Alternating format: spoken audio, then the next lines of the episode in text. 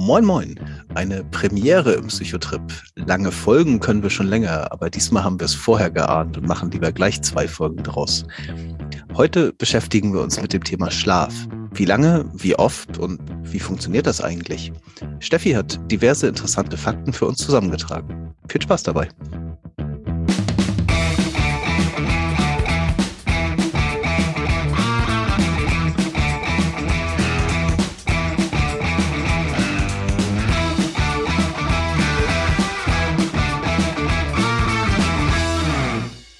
Moin Moin und herzlich willkommen zu Psychotrip, dem Psychologie-Podcast, mit dem wir die große Welt der Psychologie ein klein wenig beleuchten wollen. Mit mir heute sitzt wie immer Stefanie und du hast uns eine neue Folge vorbereitet. Erzähl uns, worum geht's? Genau, hallo zusammen. Ich habe heute ein Thema mitgebracht, das mich sehr beschäftigt und mit dem ich sehr gerne viel Zeit verbringe. Ich möchte über Schlaf sprechen. Ähm, ich bin ein Mensch, der sehr, sehr gerne schlafen geht. Ich erlebe da immer fantastische Dinge. Ich träume auch sehr viel. Da sprechen wir heute aber noch nicht drüber. Das ist halt nochmal eine gesonderte Folge.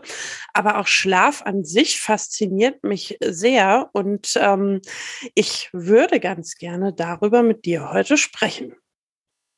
Ich freue mich drauf. Und du hast ja vorher schon angekündigt, wahrscheinlich werden wir es heute nicht schaffen, das alles in eine Folge zu bekommen. Äh, und es könnte daher sein, dass ihr gerade Teil eins von, hoffen wir zwei, äh, äh, hört. Wir werden sehen. Ich bin gespannt. Ja, wenn ich so in meine Unterlagen schaue, hoffe ich das auch, dass das Teil eins von zwei ist, aber ganz sicher bin ich mir noch nicht. Ähm, wir haben uns so vereinbart, dass wir dieses Mal einfach mal schauen, wo uns das Gespräch hinträgt und dann äh, zu einem guten Moment eine Pause machen. Ihr werdet es erleben, wir auch. Wir wissen in diesem Moment noch nicht mehr als ihr. Roland, ähm, Schlaf. Äh, schläfst du gerne? Bist du jemand, der nicht so gerne schlafen geht? Welche Bedeutung hat Schlaf für dich? Ähm, eine wechselnde tatsächlich. Ähm, die Quantität von Schlaf, äh, es gibt irgendwo halt eine Grenze, ab dem sie kritisch wird, sag ich mal. Ne? Also ich funktioniere wunderbar auf sieben Stunden Schlaf und ich funktioniere wunderbar auf sechs Stunden, aber das geht dann halt nur vier oder fünf Tage gut und dann gibt's einen, da muss ich dann irgendwie nachholen oder so. Ähm, ich gehe grundsätzlich extrem gerne schlafen, also äh, leg mich hin und bin weg. Ähm, aber wenn man mich so natürlich treiben lässt, dann findet das nicht vor zwei Uhr, drei Uhr nachts statt im Normalfall. Ähm, das heißt, so mein natürlicher Schlafrhythmus ist tatsächlich ziemlich weit hinten, was ein ziemliches Drama ist, weil ich Kinder im schulpflichtigen Alter habe und sich das überhaupt nicht verträgt. Und äh, ich dementsprechend gerade gezwungen bin, meinen Schlaf ganz unnatürlich weit nach vorne zu ziehen. Oder hast schon ganz viele Themen angesprochen, auf die ich im weiteren Verlauf auch noch kommen möchte. Also Schlafrhythmen, Schlafenszeiten, Schlafensdauer, was unterbricht den Schlaf? All das sind Themen, über die werden wir noch sprechen. Bevor wir das machen, vielleicht noch einmal ganz kurz, was versteht die Wissenschaft eigentlich unter Schlaf? Ähm, Schlaf ist ein aktiver körperlicher Vorgang, der durch äußere und innere Prozesse beeinflussbar ist und der körperlicher und psychischer Erholung dient. Und es ist eben nicht nur ein neurobiologisches Thema, sondern es ist auch ein kulturelles und es ist auch ein psychologisches Thema. Warum kulturell? Hast du eine Idee? Tatsächlich so spontan nicht. War auch nichts, was mir direkt in den Kopf gekommen ist. Ähm, Habe ich aber bei der Recherche ziemlich häufig entdeckt. Also dieses Thema, wer schläft wann und wo, mit wem eigentlich gemeinsam, in welchen Räumen. Und das hat sich im Laufe der Geschichte wahnsinnig verändert. Also Schlaf ist heute eine Privatsache geworden. Man zieht sich dafür zurück. Man ist häufig alleine dafür oder mit den engsten, vertrauten Menschen zusammen. Das war früher mal sehr anders. Da hat man auch häufiger in Gruppen geschlafen. Das ist auch in anderen kulturellen Zusammenhängen noch anders. Deswegen deswegen ist Schlaf ein Thema, das auch sehr stark äh, kulturell geprägt ist. Mhm. Also dazu, ja, dazu habe ich auch direkt eine Assoziation, weil wenn man, wir waren ja gerade bei Kindern, mhm. äh, ist tatsächlich, ich habe es so verstanden, auch ein eher deutscher Weg, äh, des Kinder schlafen in ihrem eigenen Bett ne, und das am besten in ihrem eigenen Zimmer. Ja, das, nach dem, was ich so mitbekommen habe, hat das schon eine Generationengrenze. Also sprich, früher war das noch deutlich ausgeprägter als, als heute. Also es weicht sich quasi in die andere Richtung, wie von dir jetzt genannt, wieder ein bisschen auf. Ähm, aber es gibt wohl viele Kulturen, bei denen die Kinder einfach im Bett der Eltern schlafen, bis sie keine Ahnung wie alt sind, äh, während äh, man in Deutschland gerne drauf setzt, dass auch der Säugling schon irgendwo in seinem eigenen Bett, äh, mhm. wie gesagt, am besten im eigenen Zimmer ist, ja. Mhm.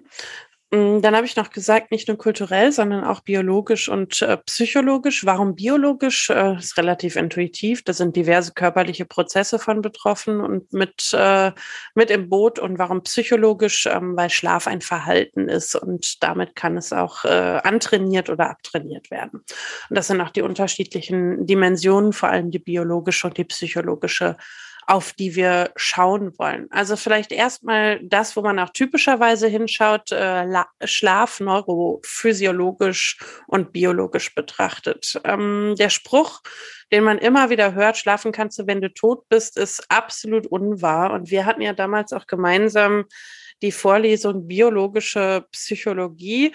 Wenn du so kramst in den äh, Abgründen des Gedächtnisses, äh, erinnerst du dich noch, warum das ein Spruch ist, der absoluter Quatsch ist?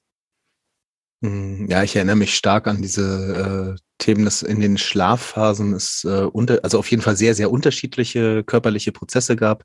Es gab mhm. irgendwie das mit dem wachen Gehirn im, im eingesperrten Körper, also sprich der Körper ist komplett gelähmt und das Gehirn ist hochaktiv. Äh, es gab den umgekehrten Fall, dass das Gehirn irgendwie ruht, glaube ich zumindest, und äh, der Körper ist total äh, aktiv und angespannt. Ähm, auf jeden Fall, ich glaube, was es nicht gab, war einfach, man liegt da und es mhm. passiert gar nichts. Genau, es ist ein Prozess, wo die Neuronen meistens feuern wie wild und diverse Prozesse in uns ablaufen. Also da ist richtig was los. Und du hast gerade schon zwei unterschiedliche Schlafarten angesprochen. Auf äh, biologisch heißen die dann REM-Schlaf und Non-REM-Schlaf. REM-Schlaf für Rapid Eye Movement, also schnelle Augenbewegung. Wenn man schlafende Menschen beobachtet, die in dieser Schlafphase sind, dann sind die Lider, die Augenlider meistens geschlossen, aber dahinter bewegen sich die Augen ganz schnell hin und her. Die Hirnaktivität, die ähnelt dem Wachzustand und man hat lebhafte, bunte Träume.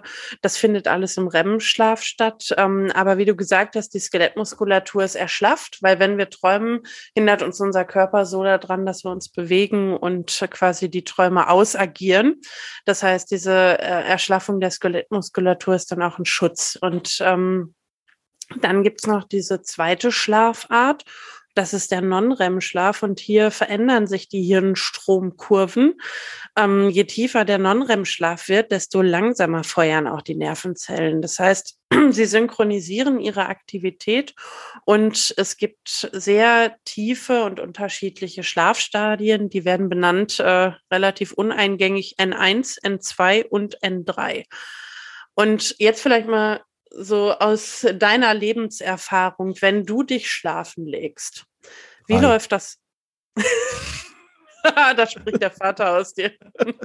Nein, das äh, tatsächlich schon immer so. Also ich, äh, ich äh, nehme jetzt mal den Rest der Frage vorweg. Äh, wie läuft das ab bei mir? Ähm, ich äh, schlafe tatsächlich ein. Ich erinnere mich extrem selten an Träume. Also wenn du mich mitten in der Nacht wächst, dann erinnere ich mich mal an einen Traum, aber ich bin morgens normalerweise der festen Überzeugung, dass ich die gesamte Nacht einfach komplett im Tiefschlaf verbracht habe. Mhm. Ähm, das ist biologisch unwahrscheinlich, aber ich glaube, das teilst du mit vielen Sache, Menschen. Überzeugung, ne? Genau. Ähm, die Frage zielte aber noch auf ein bisschen was anderes ab. Wenn du dich schlafen legst und diesen Einschlafprozess dir mal durch den Kopf gehen lässt. Wie schläfst du ein? Tatsächlich im Normalfall, ich mache die Augen zu und bin weg. Also das dauert okay. im Normalfall ein, zwei Minuten ähm, und dann schlafe ich.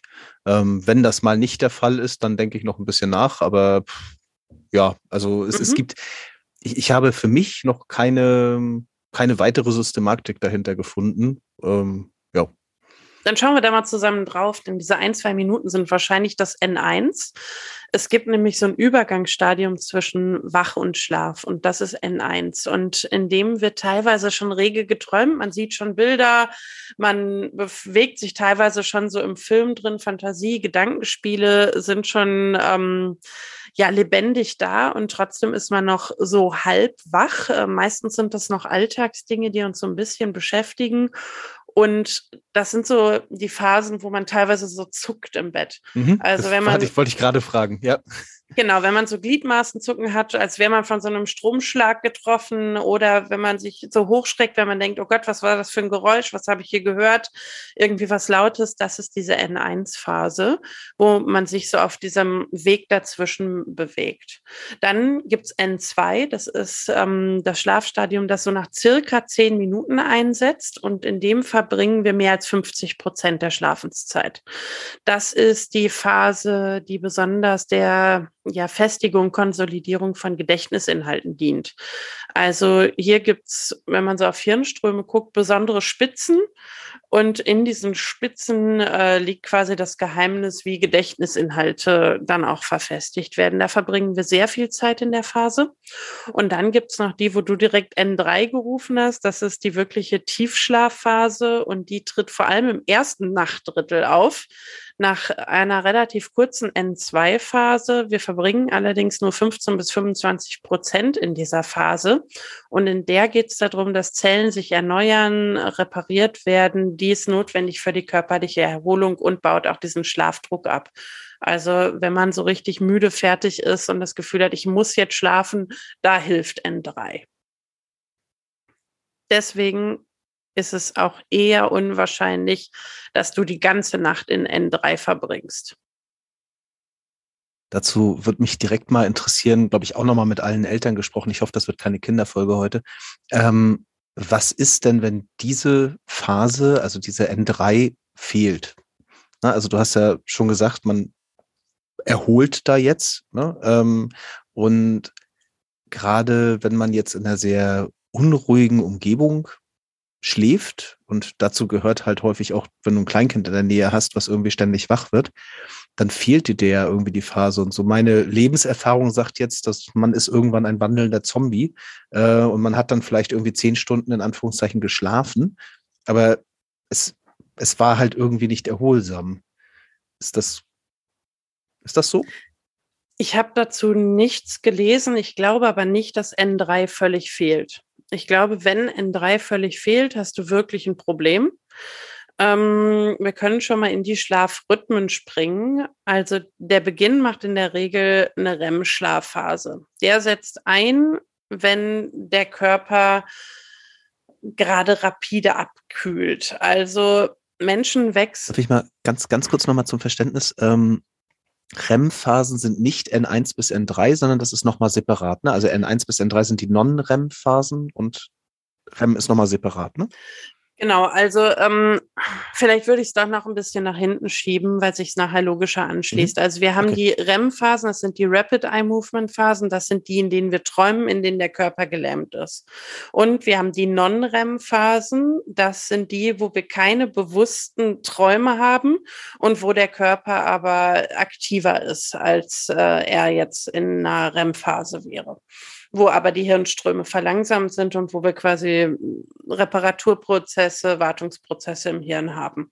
Und ähm, ich habe jetzt schon die unterschiedlichen Zwecke benannt, die Schlaf haben kann. Also wir verbringen so ungefähr 25 Jahre unseres Lebens schlafend. Ähm, das muss ja schon lohnen. Also ist die große Frage eigentlich, warum verbringen wir so viel Zeit quasi bewusstlos? Und es dient hauptsächlich drei Zwecken. Das eine sind Wartungsarbeiten, Reparaturen. Ähm, dafür, das kann man schon mal vorwegnehmen, habe ich vorhin auch schon mal ganz kurz angeschnitten, ähm, benötigen wir kalte Temperaturen. Also Wartungsarbeiten, Reparaturen sind nur möglich, wenn unser Körper abkühlt. Da erzähle ich nachher noch mehr zu. Hattest du, glaube ich, noch nicht angeschnitten, aber ist interessant. Mhm, ähm, kommt gleich noch mehr. Dann Gedächtnisprozesse. Also wir verinnerlichen ähm, Gedächtnisinhalte, die wir dann wieder abrufen können. Und das dritte ist ähm, Stärkung des Immunsystems. Also, was passiert körperlich? Wartung und Reparatur. Abends kühlen Körper und Gehirn ab. Und zwar relativ schnell. Ähm, das macht uns müde und lässt uns auch tatsächlich einschlafen. Also man kann, bevor Menschen einschlafen, feststellen, dass die Körpertemperatur absinkt und genau dann, wenn die Körpertemperatur am schnellsten fällt, schlafen wir ein. Ähm, offenbar drosselt die Kälte die Geschwindigkeit der Ionenkanäle in den Neuronen so sehr, äh, dass wir das Bewusstsein quasi verlieren. Also wir werden wirklich quasi bewusstlos und die Müdigkeit ist eine direkte Verfol äh, Folge des inneren äh, Wärmeverlustes. Also ist quasi die abnehmende Körpertemperatur ein Effekt der inneren Uhr, die wir in uns haben. Das ist so das eine, was passiert. Das Zweite, was körperlich passiert, sind die Gedächtnisprozesse. Im Wachzustand ähm, legt das Gehirn neue Informationen in einer Hirnregion ab, die sich Hippocampus nennt. Und im Schlaf reaktivieren wir die, diese Erinnerungen. Und ähm, Forscher oder Forscherinnen sprechen hier von einem sogenannten Replay. Also die Nervenzellen im Hippocampus, die feuern quasi in derselben Reihenfolge noch einmal, in der sie schon gefeuert haben, als wir uns das Ganze ursprünglich mal gemerkt haben. Und mit Träumen hat dieses Replay nichts zu tun, denn Replay ist unbewusst. Und früher dachte man, ähm, wir würden im REM-Schlaf, also in den Schlafphasen, die besonders traumreich sind, Erlebnisse rekapitulieren und dadurch lernen. Heute weiß man, das ist nicht so. Das ist in der Phase, in der wir in diesem Replay sind und das ist nicht REM, sondern das ist eine Non-REM-Phase. Und in den... Ganz kurz. Mhm. Ähm, dieses Replay, du sagst jetzt gerade, man spielt also quasi nochmal Gedächtnisinhalte durch, äh, die man aufgen vorher aufgenommen hat. Bezieht sich das dann immer auf einen bestimmten Zeitraum vorher oder können das auch welche sein, die schon länger her sind? Also ist das quasi immer der Tag vorher, den man nochmal da rekapituliert oder können das auch längerfristig Sachen sein, die sich immer wieder wiederholen und einprägen? Kann ich dir nicht sagen, habe ich nicht zu gelesen. Hm? Aber super okay. spannende Frage in den 90er Jahren zeigte sich auch, dass die Non-REM-Phase für die Gedächtnisbildung viel wichtiger ist. Und bis dahin dachte man eigentlich, ah, Träume, Konsolidierung, REM-Phase, das muss es sein. Stellte sich heraus, das ist nicht so. Träume, da kommen wir nochmal in einer anderen Folge zu, ähm, haben einen anderen Zweck und äh, funktionieren anders, aber sie sind nicht für die Konsolidierung von Gedächtnisinhalten da. Das passiert mhm. tatsächlich in der Non-REM-Phase. Und das Dritte, was körperlich passiert, ähm, hängt mit dem Immunsystem zusammen, denn äh, streng genommen ist diese Stärkung des Immunsystems ebenfalls eine Gedächtnisleistung, denn die Hauptaufgabe des Immunsystems liegt ja da drin, quasi schädliche Agenten zu erkennen und Gegenmaßnahmen zu ergreifen. Das heißt, wenn ich die erkennen will, muss ich mich erinnern, dass sie da waren. Das heißt, auch das Immunsystem erinnert sich und es ist wieder eine Gedächtnisleistung, sich gesund schlafen, vielleicht auch wieder spannend für Kinder, ist also nicht nur ein Sprichwort, sondern da ist wirklich was dran. Wir benötigen im Krankheitsfall einfach mehr Schlaf, weil während der Non-REM-Schlafphasen werden spezielle Enzyme ausgeschüttet und die schützen unseren Körper und ähm, die wiederum beteiligen sich aktiv an der Immunabwehr. Das heißt, Schlaf ist so wichtig und wertvoll, weil wir reparieren uns in der Zeit, wir stärken unser Immunsystem und wir speichern Informationen ab. Und deswegen ist Schlaf einfach was, wo ich mich wirklich für begeistern kann. Da passiert so viel und man erlebt auch noch so viel Tolles in der Zeit. Also nach diesem Werbespot jetzt würde ich das Produkt auch kaufen. Ähm, aber ähm, äh, ich bin jetzt nur gerade drüber gestolpert, weil du sagst, das Immunsystem ist auch eine Gedächtnisleistung. Da reden wir aber wahrscheinlich von etwas, was außerhalb des Gehirns stattfindet, oder? Mm, die würde ich von ausgehen, genau. Also in den wir sind Zellen jetzt keine wahrscheinlich Mediziner, selbst. Ja. Genau, also vermuten ja, wissen nein. Wenn jemand mehr dazu weiß, schreibt uns gerne. Freuen wir uns. Dann waren das die Zwecke von Schlaf und jetzt sprechen wir über Schlafrhythmen. Kram doch auch da gerne nochmal in den äh, Tiefen deiner Erinnerung. Erinnerst du noch was, in welchen Rhythmen wir schlafen? Ja, es gab irgendeinen festen Abstand, ne? Aber ich komme nicht mehr drauf. 30 Minuten? Ich weiß das nicht mehr. also ich weiß, die ähm. REM-Phasen waren echt kurz. Das waren, war, glaube ich, sogar weniger als 30 Minuten. Aber da endet es dann, glaube ich. Mhm. Ich erzähle mal, was ich gefunden habe. Da ändert sich ja auch dauernd immer irgendwas. Also, was ich äh, gefunden habe, ist der Beginn den macht in der Regel der Non-REM-Schlaf. Das heißt, wir fangen an mit, wie gesagt, vorhin erzählt, N1, N2, N3. Wir schlafen uns quasi in den Stufen runter und der setzt ein, wenn der Körper gerade rapide abkühlt, wenn die Körpertemperatur am stärksten abfällt, dann schlafen wir ein. Danach wechseln wir als Menschen zwischen Non-REM-Phasen und REM-Phasen immer hin und her. Ein Non-REM-Zyklus dauert bei Menschen 90 Minuten, also äh, gut getroffen. Und bei Mäusen aber nur fünf, bei Katzen 25, bei Elefanten 120 vielleicht auch mal ganz spannend, inwiefern das mit Körpergröße assoziiert ist. Und, Hirngröße. Mhm. Und ein äh, Zyklus, man sagt im Durchschnitt so 90 Minuten, schwankt auch zwischen 70 und 110 und wiederholt sich bei einem gesunden Erwachsenen pro Nacht so etwa vier bis sieben Mal. Und der Tiefschlafanteil nimmt aber deutlich ab und verschwindet beim Erwachsenen bereits ab dem dritten Schlafzyklus zur Gänze zugunsten des REM-Anteils. Das heißt, nur am Anfang ist der Tiefschlaf. Und deswegen glaube ich auch zu der Frage vorher, dass das bei den Eltern vielleicht nicht so ist, dass die nicht in die N3-Phase kommen. Also ich glaube, das würden die auch nicht gut aushalten also die haben vielleicht nicht so viele REM-Schlafanteile, weil einfach alles kürzer ist, aber wahrscheinlich haben sie schon Tiefschlafanteile, weil sie ja schnell, also nach zehn Minuten eigentlich in der Tiefschlafphase sein müssten, oder? Wie, wie ist das bei Eltern? Kommt man zehn Minuten lang bis dahin? Ich würde es ich würd's jetzt vielleicht einfach mal, also keine Ahnung, ob man jetzt in zehn Minuten in Tiefschlaf kommt. Äh, ich würde es vielleicht mal wieder ein bisschen generalisieren. Ähm, wir reden halt an der Stelle von einer sehr gestörten Schlafumgebung. Ne? Also wenn du jetzt mal irgendwie ein zappelndes Kleinkind mit dem Bett hast oder ähnliches. Äh, du hast halt sehr wenig Ruhe, aber ich glaube, das gibt's ja in anderen Kontexten auch, ne, wenn du irgendwie in einer sehr lauten Umgebung bist oder mhm. in einer sehr hellen Umgebung oder ähnliches. Ähm, und ich sag mal, diese, diese Aussage, mein Schlaf war sehr wenig erholsam. Ne? Also ich habe jetzt zwar irgendwie acht Stunden geschlafen, aber das war nicht erholsam. Äh, das, das erlebt ja jeder mal. So, und da hätte mich jetzt interessiert, ob das irgendwie an der Stelle dann wirklich damit zusammenhängt, ob man in diesen Tiefschlaf nicht reinkommt. Ich verstehe jetzt einfach mal wahrscheinlich nicht, sondern mehr, dass halt der Schlaf immer wieder unterbrochen wird. Genau. Aber dass das diese Phasen sehr schnell erreicht sind. Ne? Genau, also ich vermute, man kommt in die Phasen, aber dadurch, dass es halt diese normale Rhythmik gibt, kommst du ja rein und du kommst natürlich wieder raus. Und wenn du morgens aufwachst, bist du ja manchmal wie gerädert und manchmal denkst du dir, obwohl du auch eher aufwachst, ach ja, jetzt ist gut, jetzt, jetzt bin ich quasi durch. Und ich glaube, wenn man so natürlich da rauskommt, dann passt das. Dann hat man noch das Gefühl, das war erholsam. Aber wenn ein immer irgendwas radikal aus einer Phase rausreißt, wo man gerade so mittendrin ist, dann hat man wahrscheinlich so ein Erschöpfungsgefühl. Es gibt ja so Wecker, äh, ich glaube auch Smartwatches haben das teilweise, die dich wecken sollen, wenn du in einer bestimmten Schlafphase mhm. bist. Hast du da mal Erfahrungen gesammelt? Ich glaube, das zielt genau darauf ab. Also ich hm? habe sowas nicht. Ähm, ich kenne aber Menschen, die das benutzen, um ihren Schlaf zu optimieren. Ich halte ja nicht so ganz so viel von diesem ganzen Selbstoptimierungskram, deswegen habe ich es nie probiert.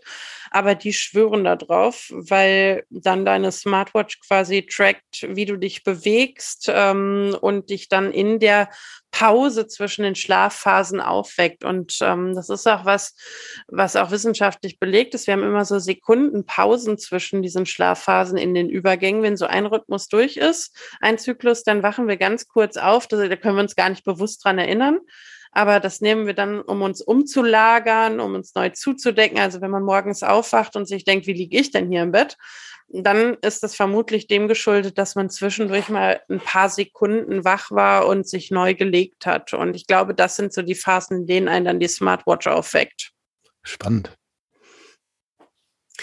Mm, wir haben aber ja nicht nur Phasen, die in uns angelegt sind, sondern wir werden auch beeinflusst über Tageslicht und andere Taktgeber, die quasi von außen kommen. Und das fällt alles unter diesem Begriff zirkadiane Rhythmik. Also zirkadian ungefähr ein Tag und ähm, Licht ist dafür der stärkste Zeitgeber. Da gibt es ja nicht nur jetzt diese Smartwatches, die einen wecken in der richtigen Phase, sondern es gibt ja noch Tageslichtlampen. Hast du damit mal Erfahrungen gesammelt? Mm, nee, persönlich nicht. nur ja viel gelesen, dass es halt die ähm, halt wirklich auf physiologischer Ebene ähm, Auswirkungen hat, weil eben Vitamin D-Produktion darüber äh, getriggert wird, äh, beziehungsweise nee, nicht Produktion, sondern Verarbeitung in dem Fall. Aber mhm. ähm, nee, ich persönlich nicht. Mhm. Bei zirkadianer Rhythmus musste ich aber direkt an äh, an dieses Experiment denken, wenn man den Leuten das Tageslicht wegnimmt. Ich weiß nicht, ob das jetzt bei dir da gerade noch so auf dem Zettel mitsteht, ähm, aber das äh, ich habe es nicht mit rein, genau, okay. ich habe es nicht mit reingenommen, aber gelesen. Aber wenn du magst, magst du es erzählen? Ja, ist ja, ist ja kurz gemacht. Ne? Also, dass wenn man, wenn man Leute jetzt irgendwo im äh, komplett in Kunstlicht und in einer künstlichen Umgebung einsperrt, also was weiß ich, ein Bunker, wo man kein Tageslicht hat und auch nicht sieht, äh, wann es Tag und Nacht ist, dass die dann, ich meine, auf einen 28-Stunden-Tag oder sowas in die Richtung äh, sich einpendeln, also sprich äh, nicht in dem normalen Rhythmus unseres 24-Stunden-Tages bleiben, sondern den verlängern auf jeden Fall. Ne? Wie lange es genau war, mhm. weiß ich jetzt gerade nicht mehr. Genau, und sich zu Zeiten verschieben, wo wir jetzt nicht denken würden, dass das natürliche Zeiten sind. Und das reguliert sich sofort gegen, sobald Licht hinzukommt. Also wenn wir Licht haben als Zeitgeber, dann passt sich das sofort an unsere Lebensvorgänge und an den Tageslauf, äh, Tagesablauf an. Und das wird über etwas in unserem Körper gesteuert, das nennt sich Nucleus suprachiasmaticus, äh, der SCN.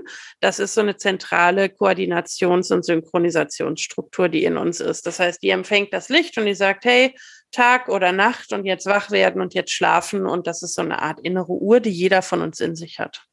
Mhm. Und du hast ja schon gesagt, äh, Roland, Eule oder Lerche, was bist du? Ja, ganz klar die Eule. Ich bin auch eine richtige Eule. Ähm, ich habe aber nochmal nachgeschaut, ob man das Ganze auch über Fragebögen ertesten kann. Und man kann. Ähm, man, das nennt sich Chronotyp-Test und der kann in Fragebögen bestimmt werden. Und es gibt einen Morningness, Eveningness Fragebogen, verlinken wir auch in den Show Notes, oder einen Münchner Chronotypen-Fragebogen. Und egal ob Morgen- oder Abendmensch, man kann aber schon sagen, regelmäßige Schlafenszeiten helfen, der inneren Uhr einen Rhythmus zu finden und zu bewahren. Also egal, ob wir eher dazu tendieren, früh dran zu sein oder spät dran zu sein, Regelmäßigkeit äh, tut uns gut und sollte man einhalten. Aber ist das denn, das würde mich jetzt interessieren, ist das denn ein Ding? Also gibt es diese Typen im Sinne von, das ist wirklich eine, keine Ahnung, körperliche Präferenz? Oder ist das erstmal eine Angewohnheit, die man auch ändern kann? So wie ich es verstanden habe, ist das eine körperliche Präferenz, die in uns angelegt ist. Und die sich auch wirklich zwischen Menschen unterscheidet. Das wird abgefragt über sowas wie, wie leicht fällt es dir aufzustehen, wie leicht äh, fällt es dir ins Bett zu gehen, wie fit bist du dann äh, morgens, wie fit bist du abends, wie lange brauchst du, bis du einschläfst. Also es lohnt sich, sich da mal durchzuklicken. Das ist ein freier Test online. Kann man ähm, feststellen, wie sehr man vom Durchschnittsschlaftyp abweicht, ob man eher ein früher Typ ist, ein später Typ ist, also ob man Eule oder Lerche ist. Mhm. Ich habe ein klares Zertifikat für Eule bekommen. ähm, ich habe ja schon gesagt, Regelmäßigkeit hilft. Da vielleicht nochmal die Frage an den Vater. Wie ist das mit Kindern? Regelmäßigkeit im Schlafrhythmus? Wie kriegt man das hin? Ist, funktioniert das? Ist das was natürlich Gegebenes oder muss man das antrainieren? Das ist eine gute Frage. Also die, die letzte, ne? Also äh, einem bleibt ja gesellschaftlich, sage ich mal, wenig anderes übrig, als eine Regelmäßigkeit einzubauen. Denn ich glaube, die, die wenigsten von uns können sich das irgendwie leisten, dass das Kind mal bis um acht und mal bis um elf schläft. Äh, und spätestens mit normaler Schule ist das quasi eh vorbei. Ähm, das heißt, äh, ja, also du hast als Baby hast du, oder ein Baby hat erstmal völlig unberechenbare Schlafzyklen. Also, was heißt berechenbar schon in gewisser Weise, weil meistens nach einer Stunde oder zwei ist dann halt irgendwie wieder, äh, wieder Ende mit dem Wachsein. Ähm, aber das ist relativ äh, unregelmäßig. Und ich meine, irgendwie so mit sechs bis neun Monaten oder so hat man diesen Punkt, dass die Nächte geschlafen werden und der Tag wach ist. Also das vorher ist halt der Schlaf quasi überall. Ähm, und irgendwo so um den Zeitpunkt rum kommt man dahin, dass man eigentlich einen Nachtschlaf und dann halt typischer Wunsch der Eltern halt auch den durchgehenden Nachtschlaf. Ähm, das heißt, das Kind wird irgendwie nachts nicht mehr wach und auch da irgendwie sehr, sehr äh, individuell unterschiedlich. Ne? Manche Kinder schlafen irgendwie mit drei Monaten durch und andere mit zwei Jahren noch nicht. Ähm, haben wir mit unseren Kindern tatsächlich auch beides durch. Ähm, das mhm. ist halt wieder sehr unterschiedlich. Aber den, den Rhythmus also ich glaube, am Ende äh, ist das so ein Rudeltierverhalten und die Kinder gewöhnen sich so ein bisschen das an, was die Eltern auch tun. Das heißt, wenn du wach wirst und der ganze Haushalt schläft, ne, dann dauert das irgendwie ein paar, paar Tage oder Wochen vielleicht, aber da hast du dich dran gewöhnt, dass um die Zeit halt auch nicht viel zu holen ist. Ne? Das, da ist dann halt auch nichts und das ist langweilig und dann machst du halt am ehesten nochmal die Augen zu und machst mit, ne? Mhm. Ach, schön. Ja, so habe ich das noch nie betrachtet. Ja, wenn nichts los ist, dann schläft man vielleicht auch als Baby nochmal ein. Ne? Ja, also du hast dann irgendwie so jetzt x-mal gehabt, dann, ne? Du hast dann so ein waches Kind nachts um zwei neben dir liegen und das äh, erzählt und spielt, was weiß ich, aber ja, da liegen dann halt zwei Eltern daneben, die irgendwie die Augen zu haben und gar nicht reagieren. Ist halt was ganz anderes, als wenn da irgendwie noch richtig Action ist. Mhm. Ja, okay. spannend. Ähm, wir haben jetzt schon Elternsein als äh, Problem für den Schlafrhythmus identifiziert. Jetzt gibt's das hast ja du schön gesagt. Jetzt gibt es ja so ein paar andere typische Dinge, die da auch immer noch genannt werden. Ähm, zum Beispiel Schichtarbeit oder auch Jetlag. Das sind auch so typische Dinge, die den Schlafrhythmus unterbrechen. Und ähm, bei Jetlag ist es so, dass man eben mehrere Zeitzonen in kürzerer Zeit durchschreitet. Das ist für die zirkadiane Rhythmik äh, auch eine Katastrophe weil man sich eben noch nicht an den neuen Standort akklimatisiert hat. Das heißt, man hat sehr, sehr wahrscheinlich einfach Müdigkeit und Schlafprobleme, weil man dazu in seinem alten. Ja, dazu reicht ja meistens schon die Sommerzeit, ne? Oder die Winterzeit. Genau. Also wenn man sich überlegt, was Sommerzeit, Winterzeit hier mit uns macht, dann ist auch klar, was so ein Flug in die USA mit einem machen kann und dass man da einfach ein paar Tage brauchen kann. Und das ist ja dann nur ein Flug viel problematischer als das für die Menschen, die in Schichtarbeit arbeiten und die halt wirklich häufig nachts durcharbeiten müssen, tagsüber schlafen oder auch noch wechseln müssen zwischen mal Tagsarbeiten, mal Nachtsarbeiten. Das bringt natürlich echte Konflikte mit den normalen Tageslichtstunden für die Menschen. Also das führt ja auch nachweislich zu wirklich körperlichen Beeinträchtigungen. Mhm. Gibt es da denn Studien zu, ob man das irgendwie vermeiden kann oder ist das äh, bei Schichtarbeitern sag ich mal jetzt irgendwie Standard, dass man darüber wirklich Probleme bekommt? Ich weiß, ich habe nie in Schichtarbeit gearbeitet, deswegen ist das für mich ein eher theoretisches Ding. Ich habe keine Studien dazu gelesen, also weiß ich nicht wissenschaftlich. Ich vermute, vermeiden kann man es nicht, sonst wäre meine Vermutung, dass da viel mehr schon passieren würde. Aber wahrscheinlich gibt es doch Tipps und Hinweise, wie man es besser machen kann. Wahrscheinlich hilft auch hier wieder eine Regelmäßigkeit, dass du dich wenigstens auf irgendwas einstellen kannst. Schwierig ist es wahrscheinlich wirklich, wenn es wild durchtauscht und man immer wieder einen wechselnden Rhythmus hat. Aber ich glaube, alleine diese Nichtpassung von es ist hell und ich muss schlafen und es ist dunkel und ich muss arbeiten, ist wahrscheinlich schon ein Problem für die Menschen. Mhm. Hm. Längste Zeit ohne Schlaf. Was glaubst du? Wie sieht der Rekord aus?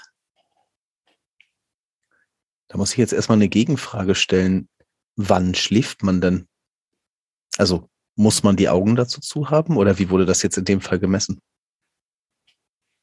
Ich vermute mal, das wurde über die Hirnaktivität gemessen. Okay. Also das, das wäre jetzt, das wäre jetzt gerade meine Frage an der Stelle gewesen, weil ähm, ich kann mir, also ich habe gerade überlegt, ob man denn mit offenen Augen auch schlafen kann ne? und ob das irgendwie geht.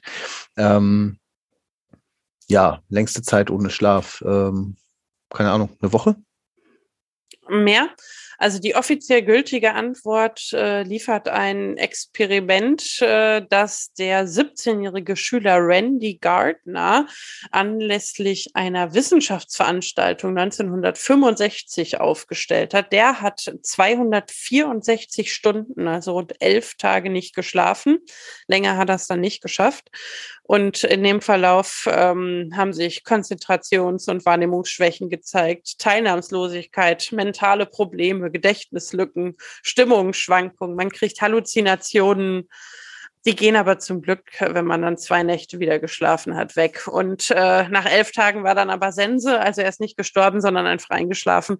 Und selbst nach 24 Stunden nicht Schlaf, das kennen wir vielleicht alle noch aus der Jugend, wenn man mal eine Nacht durchgemacht hat, ist das so, als hätte man ein Promille Alkohol im Blut. Okay. Man fühlt sich ja meistens auch so. Und jetzt die große Frage, ist fehlender Schlaf äh, tödlich? Was glaubst du? Hm. Ja, ich glaube, dass es nicht so schwarz-weiß ist, aber ich glaube, dass äh, fehlender Schlaf halt im Zweifel die Prozesse, die du vorhin auch aufgezählt hast, das heißt sowas wie Reparaturprozesse, Gedächtnisprozesse, das fehlt mir dann ja. Äh, und dementsprechend werde ich einfach notwendige Wartungsarbeiten im Körper verschieben. Ähm, und ja, also ich glaube schon, dass unser Körper traditionell so ein bisschen auf Extrembelastungen auch ausgelegt ist und das eine Zeit lang ab kann, aber dass es halt irgendwann problematisch wird. Aber tödlich glaube ich jetzt nicht. Mhm. Ich glaube, irgendwann schläft man halt ein, ne? Also genau das, was du gerade gesagt hattest. Mhm. Es gibt da keine abschließende Antwort drauf. Die Schlafmedizin forscht da seit Ewigkeiten dran und mit wildem Enthusiasmus. Äh, es gibt wohl unzählig viele Studien, aber kein abschließendes Ergebnis. Ähm, es gab 2004 wohl eine Studie von Youngstedt und Kripke, einer Stichprobe von über eine Million AmerikanerInnen. Und die haben festgestellt, dass sowohl eine kurze, also weniger als sechseinhalb Stunden Schlaf, als auch eine Schlafenszeit über siebeneinhalb Stunden mit einer höheren Mortalitätsrate assoziiert ist. Aber wie gesagt, assoziiert, ne? Korrelation, nicht Kausalität. Und äh, die Wissenschaft ist sich einfach nicht hundertprozentig einig. Es gibt keinen direkt dokumentierten Fall, wo in direktem Zusammenhang Tod nach Schlafentzug eingetreten ist. Allerdings gibt es eine assoziierte Erkrankung, zum Beispiel Lethal oder letale familiäre Insomanie, Fatal Familiar Insomnia. Es ist eine autosomal, autosomal genau dominante Krankheit, ähm, wo du nach etwa sechs bis 30 Monaten Monaten ohne Schlaf ähm, immer wieder festgestellt hast bei den Menschen, dass das mit dem Tod der Erkrankten endete. Aber wahrscheinlich ist es so, dass Menschen, die diese tödliche Insomanie haben, ähm, eben nicht an dem Schlafentzug sterben, sondern an dem damit verbundenen Multiorganversagen. Aber das ist eine Diskussion, die in der Schlafmedizin immer noch äh, lebhaft wohl geführt wird, nach allem, was ich gelesen habe. Klingt auch eher nach einer seltenen Erscheinung. Ja, also ich glaube, da hat man wirklich die Ausnahme gesucht. Im Großen und Ganzen kann man der Allgemeinbevölkerung wahrscheinlich die Sorge nehmen, dass sie nach übermäßigem Schlafentzug sterben. Sie schlafen wahrscheinlich irgendwie einfach ein. Man kann dann in der Konsequenz halt sterben, weil es dann solche Sachen gibt wie Sekundenschlaf, ne? Also auf keinen Fall mhm. ans Steuer setzen und sich in Situationen begeben, wo man nicht einschlafen sollte. Das führt dann schon zum Tod, aber nicht bedingt durch den Schlafentzug, sondern durch den eintretenden Schlaf. Immerhin sind wir da bei Kausalität, meistens jedenfalls. Ähm, das stimmt. Genau. Der Effekt ist auch das gleiche, aber äh, naja, die Ursache eine andere, ne? Einen kleinen Blick auf die Uhr. Äh, wir haben ja schon angekündigt, dass wir wahrscheinlich so ein bisschen äh, aufteilen werden müssen. Was machen wir jetzt gerade noch? Mm, zwei kleine Punkte und dann bietet sich auch eine natürliche Zäsur an. Ähm, Kann man ja zwischendrin ein Schläfchen machen? genau, zwei Wochen Schläfchen. Ähm, wie viel Schlaf braucht man? Roland, wie viel Schlaf brauchst du? Ich glaube, du hast die Antwort gerade eben schon verraten, weil du sagtest zwischen sechs, äh, unter sechseinhalb und über siebeneinhalb oder so. Ähm, und ich glaube, das ist ja auch so die natürliche Aussage, ne? So sieben Stunden, ich glaube, acht Stunden hört man auch mal, aber ja, irgendwo da. Mhm. Ich spüre ja immer unter sechs Stunden körperlichen Schmerz, ähm, aber die Wissenschaft sagt also auf keinen Fall unter vier Stunden. Das ist wirklich das Minimum an körperlicher. Ähm, Regelmäßig oder einmalig? Weil ich glaube, einmalig geht ja vieles, ne? Genau, einmalig geht vieles. Ich glaube, das ist schon auf eine Regelmäßigkeit bezogen. Es gibt ja Menschen, die sagen, sie sind wenig Schläfer und brauchen nur vier Stunden. Wissenschaft sagt, weniger als vier Stunden ist dann einfach keine körperliche Erholung mehr möglich. Für mich persönlich wären vier Stunden nicht möglich, aber ich glaube, unter vier Stunden geht einfach für nahezu niemanden irgendwas. Das ist der, der sogenannte Kern- oder Ankerschlaf. Und ähm, die meisten Menschen brauchen aber sieben bis acht Stunden. Mhm. Dann noch der zweite Punkt, Geschlechterunterschiede. Frauen benötigen etwas mehr Schlaf als Männer, ähm, je nach Untersuchung so zwischen 30 bis 60 Minuten länger und ähm, gehören auch daher häufiger in die Gruppe der Langschläfer. Innen, also Menschen, die länger als neun Stunden schlafen. Ähm, als KurzschläferInnen werden Menschen bezeichnet, die weniger als fünf Stu äh, Stunden schlafen und Frauen leiden auch mehr an Ein- und Durchschlafstörungen als Männer das tun. Also es zeigen sich durchaus Geschlechterunterschiede zwischen männlichem und weiblichem Schlafverhalten. Gerade die Grenze für Kurzschläfer schon relativ ähm, extrem. Also weniger als fünf Stunden hätte ich da jetzt nicht erwartet. Also darüber ja. noch als in Anführungszeichen jetzt Normalschläfer zu gelten. Mhm. Ähm, ja, und wenn man mal genauer hinhört, merkt man ja auch, dass teilweise die Zeiten sich doch ein bisschen unterscheiden. Also hier äh, spiegelt sich dann auch in den unterschiedlichen Studien die Vielfalt äh, der schlafmedizinischen und schlafpsychologischen Forschung. Da werden Grenzen dann teilweise auch unterschiedlich gesetzt und gezogen und jeder hat ja auch mhm. nochmal ein individuelles Gefühl dafür, was jetzt lange schlafen, was kurz schlafen ist. Aber mal so ein bisschen Gefühl dafür, was, was der Durchschnitt ist, fand ich zumindest sehr erhellend. Und ich habe ja am Anfang gesagt, Schlaf ist etwas kulturelles, neurobiologisches und psychologisches. Kulturell haben wir ganz kurz angeschnitten und heute jetzt aufs neurobiologische geschaut. Den psychologischen Teil würde ich vorschlagen, heben wir uns für einen zweiten Abschnitt zum Thema Schlaf vor. Auf. Was sagst du? Das klingt gut und da freue ich mich schon sehr drauf. Dann darf ich dich fragen, was nimmst du denn aus heute schon mal mit? Hm. Ja, vor allen Dingen, dass ich gerade ein bisschen müde bin. Ich weiß jetzt nicht, ob das mit meinem Rhythmus zusammenhängt, aber ich vermute schon. ähm, ja, äh, ich habe meine, äh, ich habe die Auffrischung der, äh, der Vorlesung äh, mal wieder sehr genossen, ähm, der Schlafphasen. Und äh, finde es immer wieder spannend, wie unspektakulär für mich das Thema Schlaf ist, weil es ist äh, dieses Hinlegen und irgendwann wieder aufstehen. Und das ist, glaube ich, für weite Teile der Menschheit nicht so. Und das finde ich äh, ja sehr interessant. Was nimmst du mit? Ähm, ich hatte bei der Recherche gar nicht diesen Punkt Eltern sein und Kinder zum Schlafen bringen mit auf dem Schirm. Das ist ja was, was du immer wieder in unterschiedliche Themen einbringst und ich immer wieder fasziniert bin, dass es einfach wirklich mit allem zu tun hat und man daran sehr schön sehen kann, was sich so natürlich ergibt, was man antrainieren muss, was also so biologische Komponenten sind, was psychologische. Das war sehr erhellend nochmal für mich und ähm, das, was für dich Schlaf an Normalität ist, ist es für mich einfach, dass ich immer wieder denke, auch oh, wie schön, Schlafen macht mir einfach Freude und äh, Schlafen selbst macht mir Freude, aber auch darüber mit dir zu sprechen. Also vielen Dank, dass ich dir davon erzählen durfte und auch äh, für die Teile, wo wir uns darüber unterhalten haben. Du bist einfach eine Schlafenthusiastin. Sehr schön. genau. Also Dankeschön für heute und bis zum nächsten Mal. Bis bald. Ciao.